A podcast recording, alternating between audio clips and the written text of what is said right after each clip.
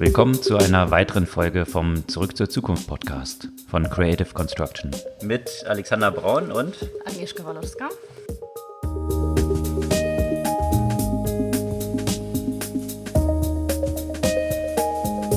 Was gab es Neues letzte Woche? Oder vielmehr in den letzten zwei Wochen, da in der letzten Woche ja eine Sonderfolge zum Thema Education in der Corona-Zeit war, also eben Digitalisierung von Education, also nicht so die Aufbereitung von den aktuellen News, die aber allein in der letzten Woche hatte ich das Gefühl, so viel und so weitreichend waren wie sonst in einem ganzen Jahr zusammengenommen. Ja, allerdings. Vielleicht fangen wir mit den guten Nachrichten an. Davon gab es eine ganze Menge. Davon gab es ja auch eine ganze Menge. Also vielleicht äh, mit denen, die uns äh, zumindest geografisch hier am nächsten sind. Also es gab ganz gute Nachrichten für die deutsche Fintech-Szene. Wir haben ja schon vor ein paar Wochen, glaube ich drei Wochen, vier Wochen, äh, von der Penta-Finanzierung berichtet. Jetzt gab es noch ein paar weitere große Finanzierungen. Zum Beispiel von Trade Republic und Taxfix, die äh, im Moment eigentlich so ähnlich bewertet sind und auch ähnliche Größe der Finanzierung bekommen haben. Beide so um die 60 Millionen und beide jetzt um die 250 Millionen wohl wert äh, nach den aktuellen Angaben. Und das in der aktuellen Zeit noch so äh, ordentliche Finanzierungsrunde äh, einzusammeln, ist äh, nicht ganz so schlecht. Ja, vor allem Trade Republic hat natürlich davon profitiert. Also Trade Republic vielleicht für alle, die es noch nicht kennen, eine Trading-App, wo man Aktien, ETFs und so weiter darüber handeln kann. Und im Gegensatz zu den meisten Playern, die bisher in Deutschland so am Markt sind, eine sogenannte Null-Gebühren-Trading-App. Also man zahlt nur 1 Euro pro Trade, egal wie groß, keinen prozentualen Anteil und von daher haben die so ein bisschen das Geschäftsmodell von dem Wettbewerber in den USA oder dem großen Vorbild in den USA, Robin Hood, kopiert und sind damit sehr erfolgreich hier im deutschen Markt gestartet. Jetzt gerade vor dem Hintergrund der Corona-Krise und der Schwankungen, der Volatilität an den Börsen, haben die einen riesen Run gesehen an neuen Kunden, konnten äh, über diese Identifizierung OpenID, die dann telefonisch läuft, konnten sie gar nicht so viel Kunden an Bord bringen, wie Sign-up machen wollten. Mhm. Also von daher auch ein angenehmes Problem, äh, was, man, was man gerne hätte als, als so eine App und dementsprechend jetzt eben eine Riesenfinanzierungsrunde, wie du gesagt hast, so gut 60 Millionen, wovon 40 Millionen in die Company geflossen sind und 20 Millionen in sogenannten Secondaries, also an bestehende Investoren ausgeschüttet mhm. wurden.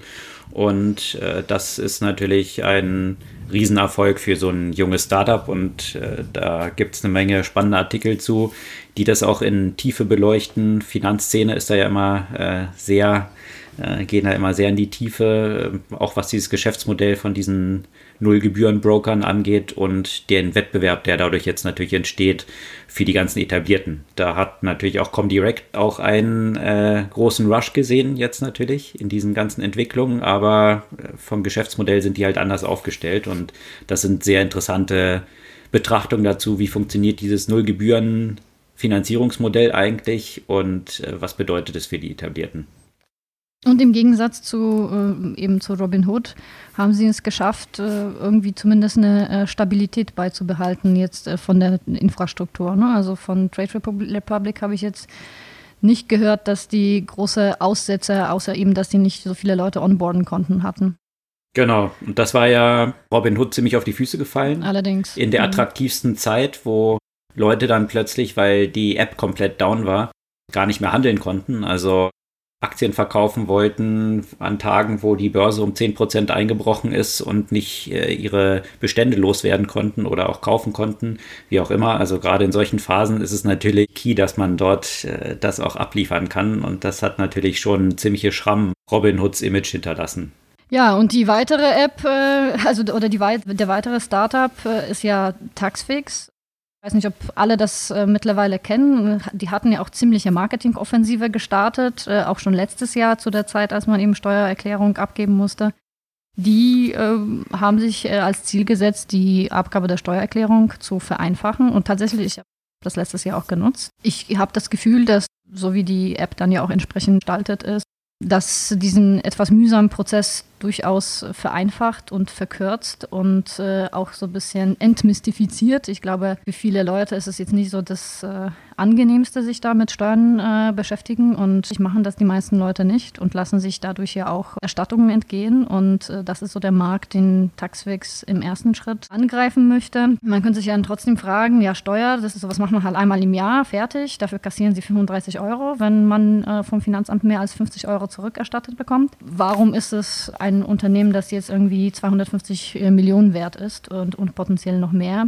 Das äh, ist sicherlich eine, eine, eine, gute Frage. Auf der einen Seite ist das Ziel natürlich ja auch weiter in, in weitere europäische Länder zu expandieren. Auf der anderen Seite kann man sich ja auch durchaus vorstellen, dass, äh, dass sie natürlich durch die Steuererklärung einen ganz guten Einblick in die Finanzen äh, der Kunden haben und, und somit auch mit weiteren personalisierten Finanzprodukten auf den Markt gehen können. Ja, das äh, finde ich tatsächlich auch spannend zu sehen, wie dieses Geschäftsmodell sich dort weiterentwickelt von Taxfix. Zumindest aus der User Experience Perspektive haben sie eine Sache sehr gut gelöst, wie ich finde dass sie eben diese Komplexität, wie du schon beschrieben hast, die so mit Steuererklärung verbunden ist, also da möchte sich ja keiner mit diesem ganzen Fachjargon eigentlich beschäftigen, der das nicht beruflich macht. Und äh, das ist ja auch dann die Existenzberechtigung für viele Steuerberater wiederum natürlich. Und da ranzugehen und zu sagen, wir stellen einfache Fragen und lassen dich nicht irgendein Formular ausfüllen, sondern leiten dich mit allgemeinverständlichen Fragen einfach durch diesen Prozess durch und identifizieren mhm. auf Basis dieser Fragen, was tatsächlich für dich relevant ist, statt dir jetzt upfront sämtliche Formularfelder einfach äh, hinzuknallen, die du dann ausfüllen kannst, äh, wo vielleicht nur irgendwie, naja, ein Bruchteil davon relevant für dich ist. Und äh, diese Abstrahierung vorzunehmen, um die User Experience zu verbessern, ist natürlich ein, äh, ein sehr guter Schritt, den sich viele etablierte in sämtlichen Industrien mal genauer anschauen sollten und sich überlegen sollten, was so die Implikationen für ihre eigene User Experience ist. Ja, und gerade in so einem, bei so einem Thema, ne, wo, wo viele erstmal sicherlich gesagt hätten, nein, das ist so ein komplexer Vorgang, das kann man doch nicht über so eine App abbilden, das, das ist viel zu komplex und das ist genau der Punkt, ja also komplexe Vorgänge einfach bei den komplexen Vorgängen diese Komplexität eben rauszunehmen und äh, das doch mit einer ganz einfachen äh, Oberfläche bei der, bei, mit einer ganz einfachen Nutzerführung möglich zu machen. Und das finde ich so charmant an, an Lösungen, die jetzt an sich kein fancy Thema sozusagen ansprechen, sondern eher in so einem äh, langweiligen äh, Bereich unterwegs sind und trotzdem diesen langweiligen Bereich äh, so viel besser machen. Mhm. Nicht ganz so langweilig ist es eben bei Trade Republic mit Aktienhandel, aber mhm. die Parallele ist dort auch eben, dass sie äh, gesagt haben, was braucht man wirklich? Also jetzt einfach nur Mobile, also nicht irgendwie über einen Browser erreichbar, äh, zumindest was das Trading angeht. Ich kann einfach das nur über App machen und dafür aber Ganz simpel, also ganz mhm. wenige Funktionen. Wenn man sämtliche anderen Trading-Geschichten sich anschaut, okay, da wird jetzt ein erfahrener Trader irgendwie sagen, na gut, aber da fehlen mir ja lauter Sachen, dies und das. Klar, da wird Trade Republic in, in, einzelnen Bereichen sicherlich auch noch nachbessern und noch äh, andere Funktionalitäten entwickeln. Der, der Kern, den sie aber sehr gut hinbekommen haben und wie ich finde, bisher so gut hinbekommen haben wie kein anderer, ist, dass es so einfach wie nur möglich ist, jetzt äh, Aktien zu handeln. Ja? Mhm. Also mit wirklich äh, zwei, zwei Klicks und zwei Tabs äh, hat man die gekauft und verkauft. Da würden jetzt die Etablierten auch sagen, ja, aber das ist doch viel zu einfach und das birgt ja viele Risiken und, und so weiter. Kann man natürlich äh, hinter, hinter manche von diesen Einwänden durchaus eine gewisse Substanz setzen. Ja. Die Frage ist aber, und das sieht man, zeigen die Nutzerzahlen, dass es anscheinend sehr gut ankommt, weil es sehr einfach zu bedienen ist. Und äh, mhm. das, das ist äh, der Kern, was wahrscheinlich diese beiden, Taxfix und Trade Republic, wiederum verbindet, eine sehr gute User Experience.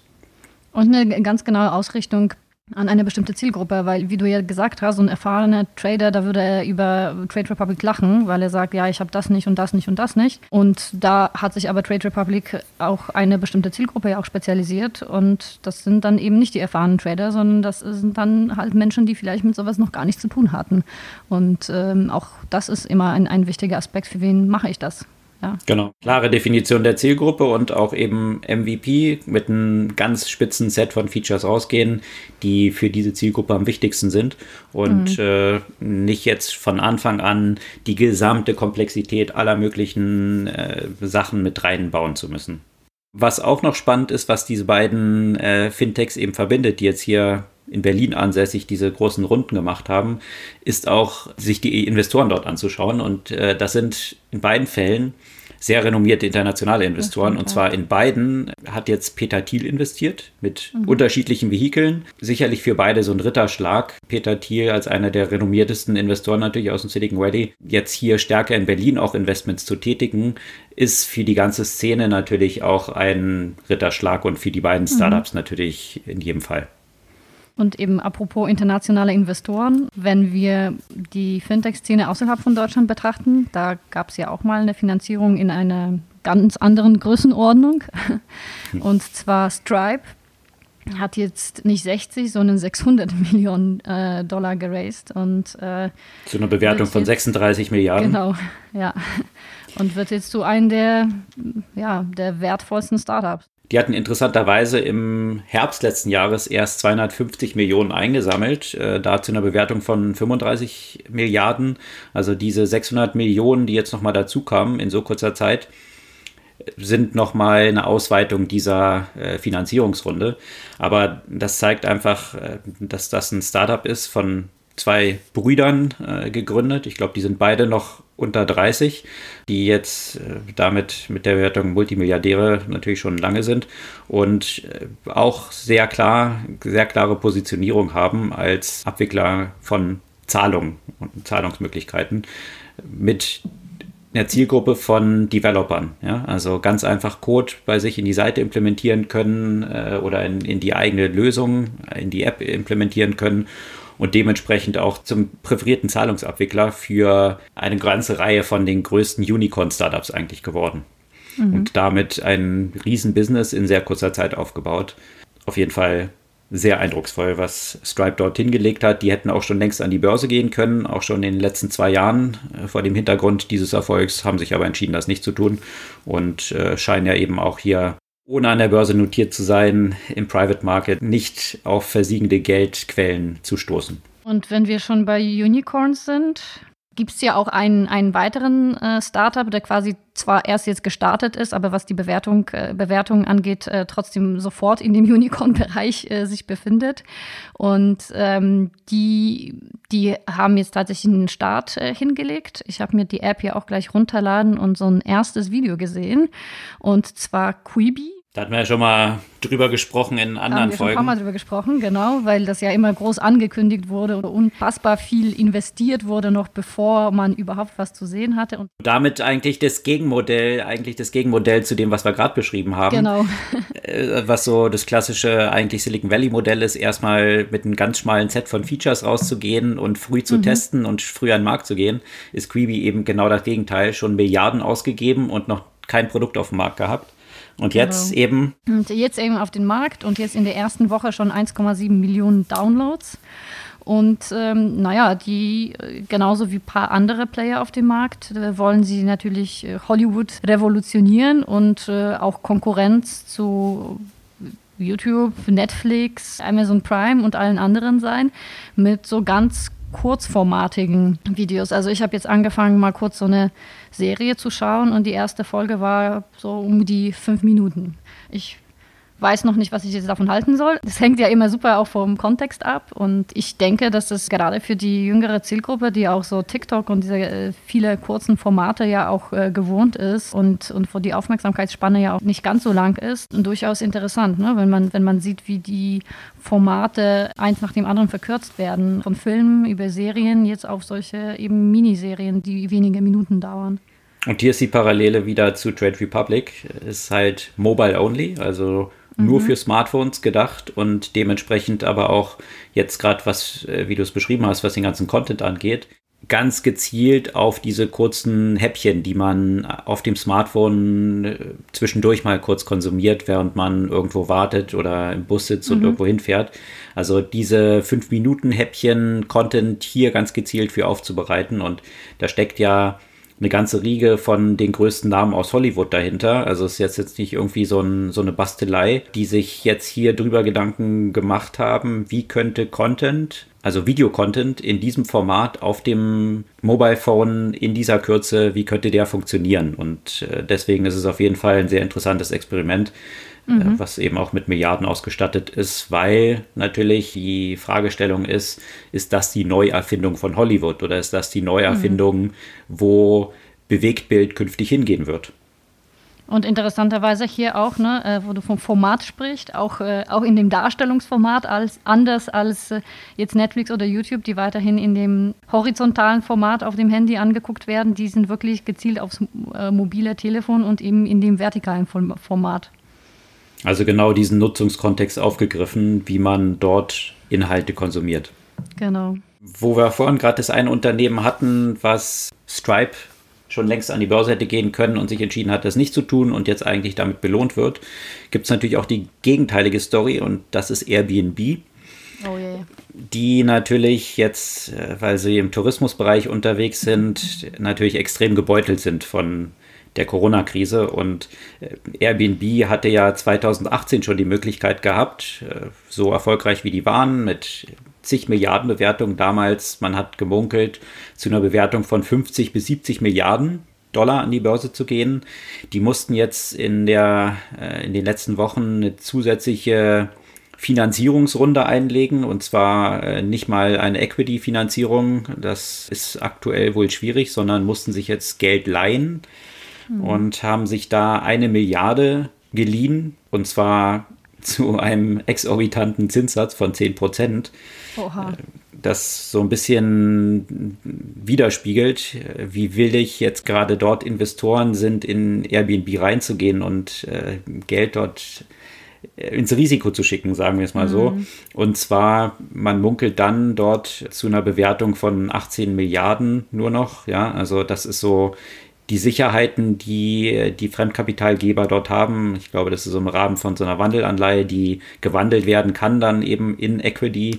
Aber wie gesagt, zu einer Bewertung von 18 Milliarden nur noch vor dem Hintergrund, dass sie zu 50 bis 70 Milliarden vor zwei Jahren hätten an die Börse gehen können. Natürlich eine extreme Enttäuschung und äh, da gibt es, äh, munkelt das Wall Street Journal hinter den Kulissen auch großes äh, Ringen unter den Investoren, die so ein bisschen die Position vom, von dem einen Gründer von Airbnb äh, dort als CEO in Frage stellen. Also von mhm. daher sicherlich ein Startup-Unicorn, was sehr zu kämpfen hat aktuell. Mhm. Ja. Wie auch ein paar andere Uber und so weiter. Alles, was ja. im Mobility-Bereich auch unterwegs ist. Ne?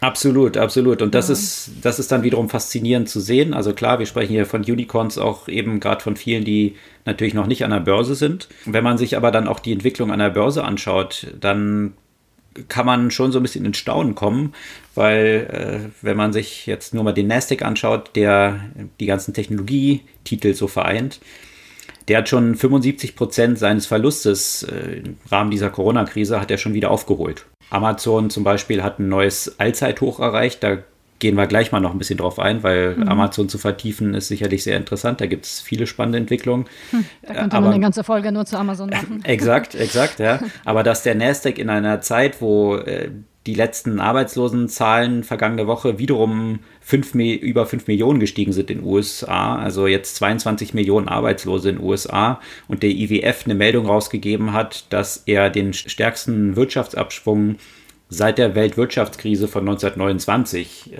voraussieht. Also eigentlich desaströse Wirtschaftsdaten, die Börse aber an den gleichen Tagen, wo diese Meldung rauskommen, weiter kräftig nach oben schießt eigentlich hm. across the board, ja, wo sich viele Leute doch sehr erstaunt die Augen reiben, was dort eigentlich passiert. Und natürlich wird da immer jetzt so ein bisschen auf die FED gezeigt, die in den USA dort äh, riesige Geldreserven in die Märkte pumpt. Aber die Frage stellt sich natürlich, wie lange kann dieses Geld wirklich äh, diese Entwicklung so konterkarieren, dass die Börse tatsächlich so weit nach oben geht. Ja, also mhm. da gibt es erbitterte Glaubenskämpfe jetzt gerade, aber auf jeden Fall. Wie in allen Bereichen aktuell. Absolut. Glaubenskämpfe ja. ist jetzt so das äh, Stichwort äh, der Zeit. Absolut, ja. Aber die Leute, die äh, wie ich äh, zum Beispiel dann kurz vor der Krise oder so am Anfang der Krise viel verkauft haben, äh, die sind jetzt zumindest zwischenzeitlich eines Besseren belehrt, was die Entwicklung der Aktienkurse dort angeht, zumindest. Und mhm. äh, vielleicht das ist das auch gleich die Überleitung zu Amazon, weil das natürlich eine super spannende Entwicklung ist, die dort stattgefunden hat. Äh, Amazon ist natürlich vom Hintergrund der Ausgangssperren und dass Leute irgendwie zu Hause ja noch ihre Produkte bekommen müssen, natürlich fast zum systemrelevanten Unternehmen geworden. Und das zeigt sich darin, dass sie äh, natürlich extrem viel neue Einstellungen äh, auch auf den Weg gebracht haben, um überhaupt mit diesem Ansturm an Nachfrage zurechtzukommen. Amazon hat mal eben 100.000 neue Mitarbeiter eingestellt und das reicht noch nicht. Man hat an, angekündigt, jetzt nochmal 75.000 weitere einzustellen. Vor dem Hintergrund dieses, dieses Anfragesturms äh, musste sich Amazon auch ganz klar konzentrieren. Was wollen sie eigentlich machen? Also viele, das hatten wir ja auch schon von berichtet, viele Nicht-Basislieferungen äh, oder Einlagerungen von Händlern, die auf Amazon unterwegs sind, wurden eingestellt. Sondern Oder in Deutschland werden die zum Beispiel verlangsamt. Ne? Also in Deutschland äh, wurden sie zum Beispiel noch gar nicht eingestellt. Mhm. Aber ich habe dann tatsächlich schon bei Amazon einen Hinweis bekommen, dass äh, bei nicht essentiellen Lieferungen mit längeren Wartezeiten zu rechnen ist. Ja, und das hat auch dazu geführt, dass Amazon wiederum gesagt hat, dieses ganze Rollout von, von eigener Zustellung im Wettbewerb zu UPS und FedEx und so weiter in den USA haben sie jetzt auch erstmal eingestellt, mhm. um sich darauf zu konzentrieren, was jetzt am dringendsten ist. Und das ist ja mhm. schon äh, ganz schöne, ganz schöne News, äh, gerade vor dem Vormarsch von Amazon in dieses ganze Delivery und letzte Meile Geschäft, dass das jetzt erstmal ähm, aufs Abstellgleis oder zumindest mal ein bisschen einzufrieren und nicht mehr weiter zu betreiben. Und äh, auch dieses Geschäft, was immer so ein bisschen am Straucheln war und noch nicht so richtig in die Gänge kam, Lebensmittellieferung, Amazon Fresh, da mhm. hat Amazon ja extrem viel Geld investiert, auch mit dem Kauf von Whole Foods, dort in, in dieses Segment einzusteigen. Und das geht jetzt aktuell natürlich auch durch die Decke. Und äh, mhm. die Kunden, die dort rein wollen, werden jetzt aktuell auf eine Warteliste gesetzt, weil mhm. gar nicht so viel geliefert werden kann, dass man dort zurechtkommt. Und das hat bei Amazon dazu geführt, dass sie eben nach dem initialen Einbruch zu Beginn dieser Corona-Krise jetzt die Aktien ein neues Allzeithoch erreicht haben und Jeff Bezos vor dem Hintergrund in den letzten vier Monaten mal eben um 24 Milliarden reicher geworden ist, äh, zu dem Vermögen, was ja eh schon recht beträchtlich war. Ähm und gleichzeitig steht das Unternehmen natürlich ja auch extrem in der Kritik, ne? weil äh, das ist sicherlich irgendwie ein Problem, dass Amazon so eine Macht und so eine Relevanz gerade in dieser Krise erhalten hat weil äh, auch, auch zu Recht darüber auch diskutiert wird, wie, welche Bedingungen herrschen dann auch in den Lagern und, äh, und Lieferzentren. Äh, wie werden die Leute dort bezahlt? Wie wird damit umgegangen, wenn Leute sich infizieren oder erkranken? Die natürlich in, in die Mitarbeiter in Europa die werden ja durch die geltenden Arbeitsrechtsregelungen ja abgedeckt, aber wenn man sich jetzt USA anschaut, da wurde ja auch mehrmals berichtet, dass die Leute dann einfach äh, nicht weiter bezahlt werden. Und das hat ja auch zu äh, Streiks und Arbeitsniederlegungen, sowohl bei Whole Foods als auch bei den Lagermitarbeitern von Amazon äh, geführt und tatsächlich auch zu Streikandrohung von den Tech-Mitarbeitern bei, bei Amazon, die sich ja mit den Kollegen da solidarisiert haben. Ja, und diese Diskussion rund um Amazon und die Macht, die es ja auch vorher schon gab, hat sich eben, wie du es gerade beschrieben hast, natürlich gerade nochmal extrem mhm. verstärkt. Und dieses Beispiel, was, äh, was ich erwähnt hatte, dass Amazon eben entschieden hat, bestimmte Produkte von Händlern, die über Amazon handeln, nicht mehr einzulagern, äh, dass so nachvollziehbar das ist, so eine Priorisierung vorzunehmen, stellt natürlich plötzlich die Existenz von einem großem Meer von kleinen Händlern in Frage, die ihr gesamtes Geschäftsmodell auf Amazon aufgebaut haben. Und äh, das äh, hat Amazon auch in einem anderen Bereich, gibt ja noch eine ganze Reihe anderer Unternehmen, die ihr Geschäftsmodell darauf aufgebaut haben. Und zwar sind es die Affiliates, die eben mit den Services, die sie anbieten, Traffic an Amazon liefern und dann über die Verkäufe, die dort generiert werden, eine bestimmte prozentuale Beteiligung erzielen. Und darauf haben natürlich auch ein riesiges Meer von Unternehmen mittlerweile ihr ganzes Geschäftsmodell aufgebaut. Und da hat Amazon letzte Woche einfach mal bekannt gegeben, dass die Fees äh, in vielen Bereichen dort einfach halbiert werden. Also äh, zunächst mal in den USA, was natürlich einen tiefen Schnitt in den Geschäftsmodell von diesen Unternehmen darstellt. Und das mhm. zeigt eben mit einem so einen dominanten Player am Markt, äh, der so eine marktbeherrschende Stellung hat, dass die Konsequenzen für alle, die ihr Geschäftsmodell darauf aufbauen, eine Zeit lang natürlich sehr gut funktionieren können, aber man ist dann natürlich absolut vom Wohl und Wehe äh, und den Entscheidungen dieses Unternehmens abhängig, was das eigene Geschäftsmodell angeht. Und deswegen mhm. gibt es ja auch einen, einen großen Player, der sich im Schatten von Amazon äh, so ein bisschen zum Star entwickelt hat, Shopify, was eigentlich äh, was die Software angeht und die ganzen Auslieferungen und die ganze Abwicklung was ähnliches bietet wie Amazon, mit dem Unterschied, dass man dort seinen eigenen Shop hat, unter der eigenen Brand und nicht in einer integrierten Plattform, die einfach nur Amazon heißt, sondern man hat seinen eigenen Shop. Große,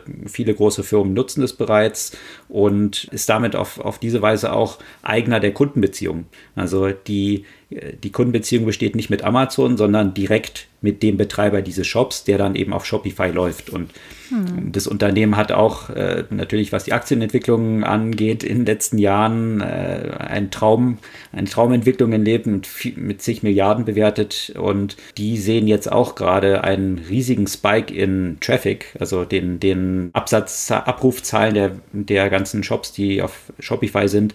Die sind jetzt jeden Tag auf so einem Volumen, wie sie sonst nur zu Black Friday gewesen sind. Und das hm. äh, zeigt natürlich auch, äh, dass viele im E-Commerce-Bereich jetzt dort profitieren natürlich. Nicht nur Amazon, sondern eben auch diejenigen, die sich eben nicht nur von Amazon abhängig machen wollen und über Shopify gehen zum Beispiel. Andere E-Commerce-Händler haben aber auch durchaus darunter zu leiden, wie jetzt zum Beispiel Zalando, also bestimmte Kategorien. Wenn man eben den ganzen Tag zu Hause sitzt in seiner Jogginghose, äh, ist die Neigung nicht so groß, sich jetzt neue Anzüge oder Kleider zu kaufen, äh, weil man relativ wenig Möglichkeiten hat, das jetzt anderen zu zeigen, was man für tolle neue Klamotten hat. Und dementsprechend ist Zalando drastisch eingebrochen, was die Umsätze angeht. Und sie haben sich jetzt entschieden, ein 350 Millionen Euro Sparpaket zu verabschieden, um zu verhindern, dass Mitarbeiter entlassen werden müssen. Also das mhm. sind ziemlich harte Cuts dann auch, was die Zahlung 25 Prozent der äh, Management äh, Compensation wird, mhm. wird reduziert entsprechend und eine ganze Reihe von anderen Einschnitten. Äh, Werbung wird natürlich auch drastisch zurückgefahren und damit sollen jetzt 350 Millionen eingespart werden und damit verhindert werden, dass Mitarbeiter bei Zalando entlassen werden müssen. Also so mhm. unterschiedlich sind eben die Auswirkungen. Äh, natürlich, klar, E-Commerce äh, boomt einerseits, aber hängt natürlich auch sehr stark von der Kategorie ab. Was ja auch boomt, sind äh, Lieferdienste. Unternehmen wie jetzt äh, Delivery Hero erleben natürlich jetzt auch einen Anstieg von, von Anfragen, äh, sowohl von, äh, von der Kunden Endkundenseite als auch von den Restaurants. Gleichzeitig kann man sich ja schon fragen, wie sehr sie sich jetzt an dieser Krise ja auch im negativen Sinne gesund stoßen. Ich habe jetzt gestern äh, zum Beispiel mit einem Restaurantbetreiber hier bei mir um, um die Ecke äh, gesprochen. Der hat mir beschrieben, wie die Konditionen bei Lieferando wären. Und äh, die wollen pro Lieferung 20 Prozent. Vom äh, Gesamtumsatz. Vom, genau, 20 Prozent vom Gesamtumsatz. Und das ist etwas, ähm, so viel Marge macht einfach kaum ein Restaurateur pro, pro Essen. Und das ist natürlich für die ein großes Problem. Ja, womit wir wieder bei dem gleichen Thema sind wie mit Amazon, äh, was wir gerade besprochen hatten. Also eine ganze Reihe von Restaurants, die ich kenne, die sind eben dann gar nicht auf diesen Plattformen verfügbar, auch bei Lieferando ja. nicht. Also zum Beispiel Shiso Burger, ja, einer der mhm. leckersten Burger hier in Berlin. Habe ich tatsächlich auch letztens bestellt, letzte Woche genau, bei Shiso. Dort, dort kann man eben direkt dann über die Website äh, bestellen mhm. und äh, das ist auch so die Empfehlung, die jetzt in vielen so Diskussionen dann aufkommen, dass eben solche Restaurants, die, wie du es gerade beschrieben hast, so 20 Prozent abgeben müssen, wenn man die Restaurants um die Ecke eben unterstützen will, dann am besten direkt über die Restaurants, über die Website bestellen und äh, dort möglichst viel Geld in den Taschen dieser Restaurants landen lassen, damit genau. sie auch, wenn diese Krise mal zu Ende geht und man wieder in den Restaurants selber essen kann, dann auch noch äh, bestehen können. Und, äh, Ansonsten, wenn wir schon beim Thema sind, ne, es gibt ja auch viele Möglichkeiten, wie jetzt zum Beispiel helfen.berlin. Und das, äh, solche Angebote gibt es ja bestimmt in, in allen Städten, wo man ja quasi für die Zeit danach auch bei den Restaurants äh, eben zum Beispiel Gutscheine kaufen kann. Äh, und da bleibt äh, bis auf wirklich minimale Bearbeitungsgebühr, bleibt wirklich auch alles bei den Restaurants. Ja, da gibt es auch eine interessante Entwicklung und eine ganz, ganz interessante Website in den USA. Du hattest ja gerade beschrieben, diese Lieferdienste profitieren. Also mhm. das sieht man eben auch bei Uber. Ja. Äh, interessanterweise hat jetzt Uber Eats erstmalig mehr Umsatz eingefahren als Uber, also das klassische Uber, was man kennt, also Autos. Was nicht äh, überraschend ist, was, weil Uber fast gar keinen Umsatz macht im Moment. Exakt, drastisch eingebrochen und Uber Eats entsprechend gestiegen. Und das hat aber auch äh, zu einer großen Entlassungswelle äh, bei vielen dieser prominentesten Startups, also von WeWork, Oyo, Uber, Open Door, also eigentlich sämtliche Unternehmen, in die Softbank so investiert ist, äh, haben zum Teil 30, 35, 40 Prozent ihrer Mitarbeiter jetzt entlassen. Das ist natürlich ein riesiger Schaden für Softbank, die jetzt bekannt gegeben haben, dass dieser Vision Fund, also dieser astronomische 100 Milliarden Dollar Fund, äh, der für so viel Aufsehen gesorgt hat, jetzt einen Verlust von 17 Milliarden Dollar hinnehmen musste. Mhm. Und ähm, zusätzliche Investments von Softbank auch nochmal irgendwie 7 Milliarden, also äh, drastischer Einbruch, dementsprechend große Entlastungswellen. Und da gibt es jetzt eine Website in den USA, die die ganzen Mitarbeiter von diesen Unternehmen listet mit ihrem Erfahrungsschatz, also wie viele Jahre sie jetzt zum Beispiel in Software Development oder UX haben. Und äh, über diese Website, die posten wir hier auch gleich, kann man sich jetzt eben diese Mitarbeiter von Unicorns, die sonst immer so heiß umkämpft waren und eigentlich äh, gar nicht auf dem Markt verfügbar waren, kann man dort drüber heiern entsprechend. Und äh, das ist natürlich jetzt so die Gegenentwicklung, wo viele Unternehmen die bisher Schwierigkeiten hatten, an richtig gute Mitarbeiter ranzukommen, natürlich jetzt auch eine Chance in dieser Krise sehen können, hier sehr erfahrene Mitarbeiter bei sich einstellen zu können. Und äh, hm. vielleicht eben auch die Chance, dann gestärkt aus so einer Krise hervorzugehen, äh, wenn man ein auch jetzt funktionierendes Geschäftsmodell hat oder noch äh, ausreichend finanzielle Ressourcen hat, um diese Krise eben zu überstehen und dann mit einer entsprechend guten Mitarbeiterschaft dann daraus hervorzugehen. Mhm. Ich frage mich, ob wir ähm, das Thema, das natürlich auch letzte Woche sehr heiß diskutiert wurde, äh, auch noch ansprechen sollten. Die ein bisschen weg von der, von der Startup-Welt und äh, mehr in das äh, Thema, das natürlich alle sehr beschäftigt, äh, und zwar die digitalen Möglichkeiten der Kontaktverfolgung, also das Tracking und Tracing, was in allen Ländern mit unterschiedlichen Methoden vorgeschlagen wird. Und äh, ich glaube, für die meiste Diskussion hat in der letzten Zeit die Apple-Google-Partnerschaft gesorgt, die eben angekündigt wurde und die eben ihre Technologien äh, dazu nutzen wollen, um auch wohl äh, unter Gewährleistung der Privatsphäre eben die Kontaktverfolgung zu ermöglichen. Und vielleicht da ganz kurz auf den Punkt gebracht, was die machen. Die äh, wollen jetzt in ihren Betriebssystemen, was ja schon mal ein Novum ist, dass hier mhm. Apple und Google überhaupt als die großen Kontrahenten, dass die hier zusammenarbeiten, eine Funktion integrieren, dass die Smartphones, also die ja fast 100 Prozent der Smartphones abdecken äh, mit iOS und Android, automatisch einen geheimen Schlüssel austauschen, der sich auch ständig verändert, wenn sie in der Nähe eines anderen Smartphones sind, sodass äh, im Nachgang eben, wenn jetzt ein Smartphone-Besitzer identifiziert, dass er eine eben wie jetzt Corona ansteckende Krankheit hat, äh, das freiwillig bekannt geben kann und dann in eine Datenbank diese Schlüssel hochgeladen werden und andere Nutzer jetzt eben tracken können, sind sie mit einer Person in Kontakt gekommen, die eben infiziert ist und haben sie damit ein bestimmtes Risiko. Und das ist so der Hintergrund, äh, weswegen Apple, die ja immer so oft Privatsphäre setzen, sich wahrscheinlich auch darauf einigen konnten mit Google, mhm. weil letztendlich ist die Privatsphäre dahingehend gewährleistet, dass es freiwillig ist. Also der Nutzer des Smartphones muss diese ganze Aktion initiieren und das, den Schlüssel in die Datenbank hochladen und bekannt geben, dass er eben positiv getestet wurde. Ansonsten bleiben diese ausgetauschten Schlüssel eben auf den jeweiligen Smartphones nur und äh, es gibt keinen äh, öffentlichen Zugang dazu.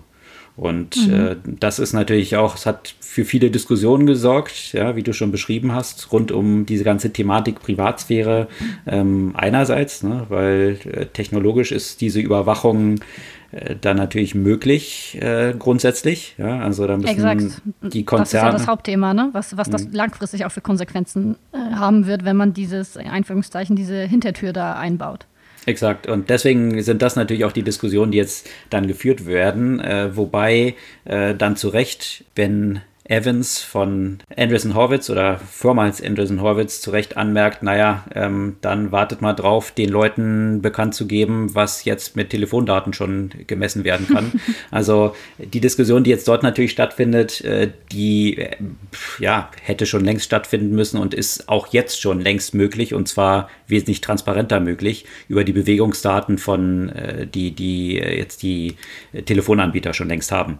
Aber nichtdestotrotz, die, die Frage stellt, stellt sich in mehrerlei Hinsicht einerseits, äh, wer soll solche Entscheide treffen können? Ja? Soll das einfach privaten Konzernen obliegen, was jetzt hier privatsphäremäßig gemacht werden kann? Oder ist es nicht eigentlich ein regulatorisches, politisches Thema? Und auf der anderen Seite können sich natürlich auch Privacy-Verfechter der Sache nicht so ganz verschließen, weil natürlich die Möglichkeit, jetzt äh, so eine Pandemie einzudämmen, da kann man eigentlich fast nicht dagegen sein. Ja? Äh, und das ist natürlich so diese, diese Schwierigkeit in dieser Entscheidung, die jetzt dort gerade so entsteht und gleichzeitig aber auch sich die Frage stellt nach der Wirksamkeit. Ja?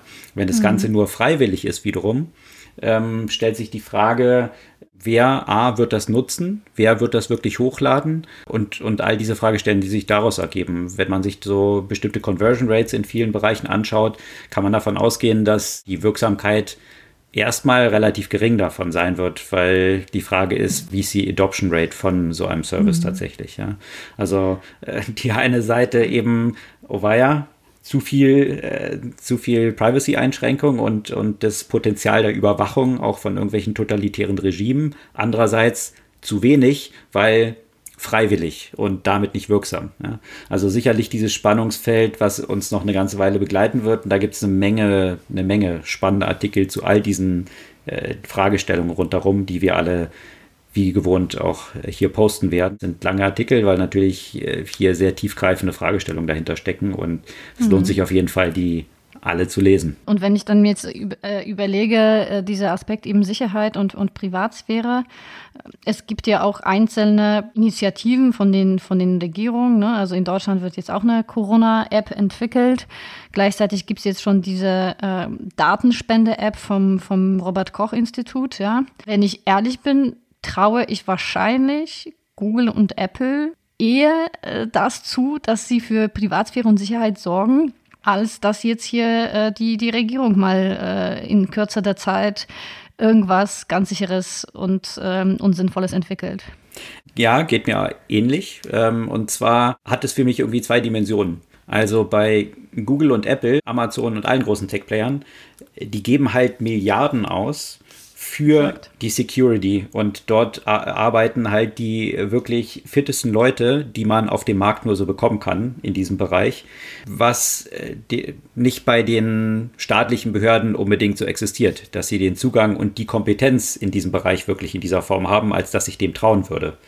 Mhm. Der Unterschied ist natürlich so ein bisschen, dass das dann aber wiederum Privatunternehmen sind mit einem wirtschaftlichen Interesse von daher man dann so ein bisschen davon abhängig ist, was jetzt die ja, was jetzt die Überlegung von denen ist, wie jetzt irgendwie Daten genutzt werden sollen, die sich nicht durch einen demokratischen Prozess entscheiden lassen.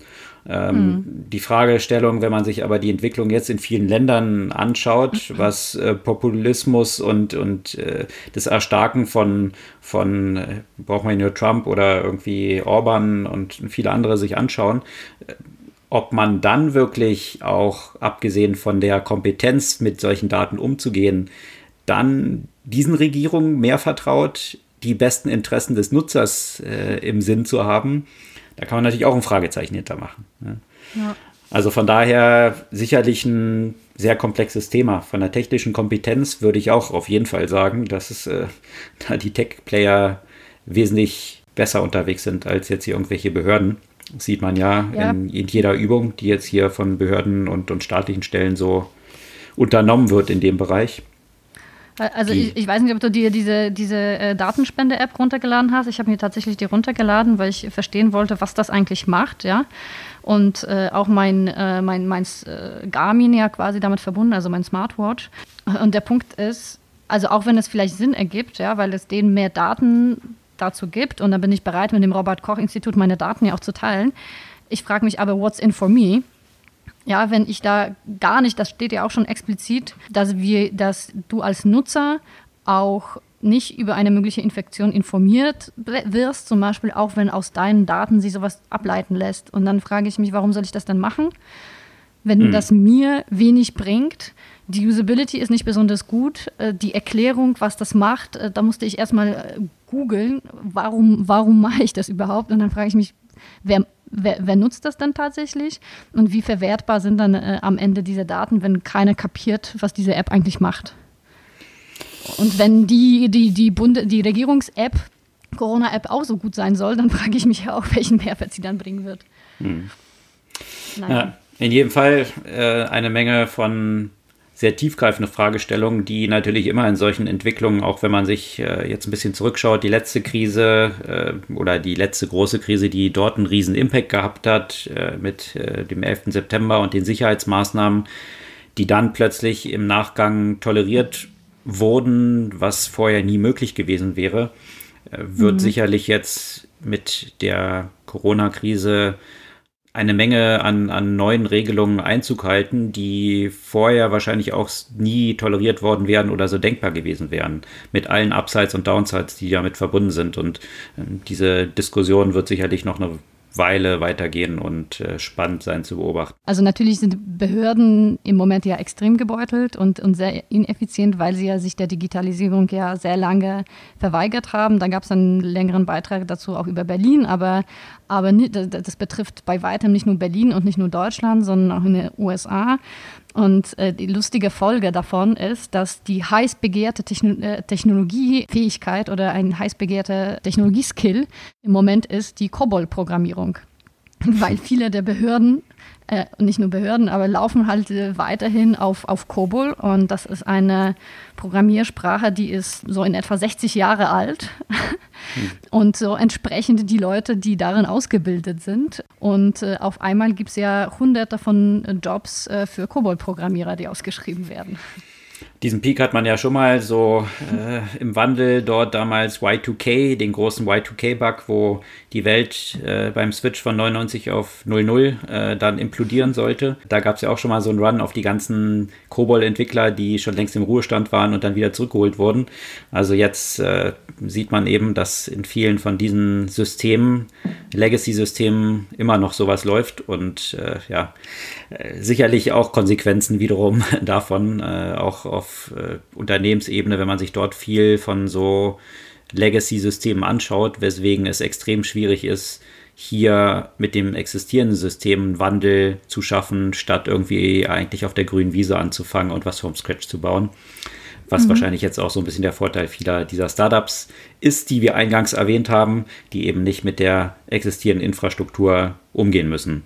Mhm. Also jetzt noch, noch äh, kurz eine Buchempfehlung. Ähm diese Woche habe ich Uncanny Valley von Anna Wiener gelesen. Ähm, vielleicht hat der eine oder andere davon schon mal gehört. Das ist so ein Memoir bzw. ein autobiografisches Buch einer Autorin, die über einen Job bei also einem Buch-Startup dann einen Customer Support Job äh, in Silicon Valley gefunden hat und das so ein bisschen beschreibt. Äh, ich habe sehr gemischte Gefühle, was dieses Buch angeht. Also auf der einen Seite ist es äh, sehr unterhaltsam auf der anderen Seite ist es sehr also die heult für mich so ein bisschen zu viel äh, darüber, ähm, wie ja, schlecht es ihr geht. Und mit diesen ganzen Plattitüden verbunden genau. von irgendwie, oh, Silicon Valley ist so böse und jetzt gehe ich wieder zurück in mein Brooklyn Williamsburg, wo ich dann äh, mir ein Bart wachsen lasse und irgendwie mit meinem Coffee Mug in irgendeinem Café sitze und ganz intellektuell bin.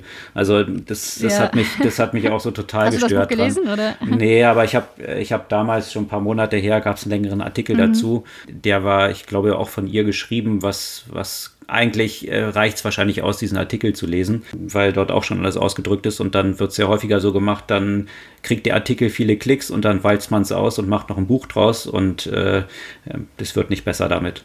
Also das war so ein bisschen das, was ich auch so dachte, klar, viele, viele Probleme so von dieser ganzen Startup Silicon Valley, Bro, Culture und so weiter werden da so ein bisschen dargestellt ähm, aber dann auch echt so ein bisschen dieses ganze Selbstmitleid und, und, und äh, jetzt ist irgendwie das, das, der Exit und zurück nach Brooklyn und, und da mich am besten ganz von Technologie abkoppeln, ist jetzt die Lösung davon. Also fand ich auch so ein bisschen äh, albern.